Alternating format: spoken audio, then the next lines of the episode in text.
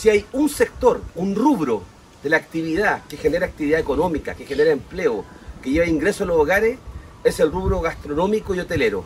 De nuestra quinta región, de Valparaíso, Viña del Mar en particular, esto ha sido profundamente afectado.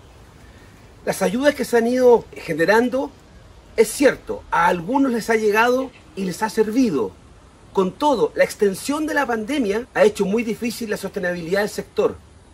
Por lo mismo que muchos de los empresarios, pequeños emprendedores, han debido despedir gente, no han podido seguir cumpliendo con sus compromisos de arriendo, han tenido que cerrar locales derechamente. Con políticas que han sido insuficientes, con la extensión de la pandemia y con lo que hemos visto ahora, con el recrudecimiento del virus, el gobierno determinó en nuestra región de Valparaíso pasar una etapa nueva de mayor confinamiento, de mayor restricción, es casi letal a la hora de enfrentar los desafíos que tiene el sector gastronómico y hotelero.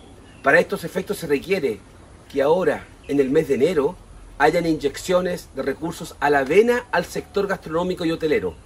Tiene que haber un fogape distinto, donde los bancos tengan otra actitud, en donde los recursos del Estado lleguen de manera más directa.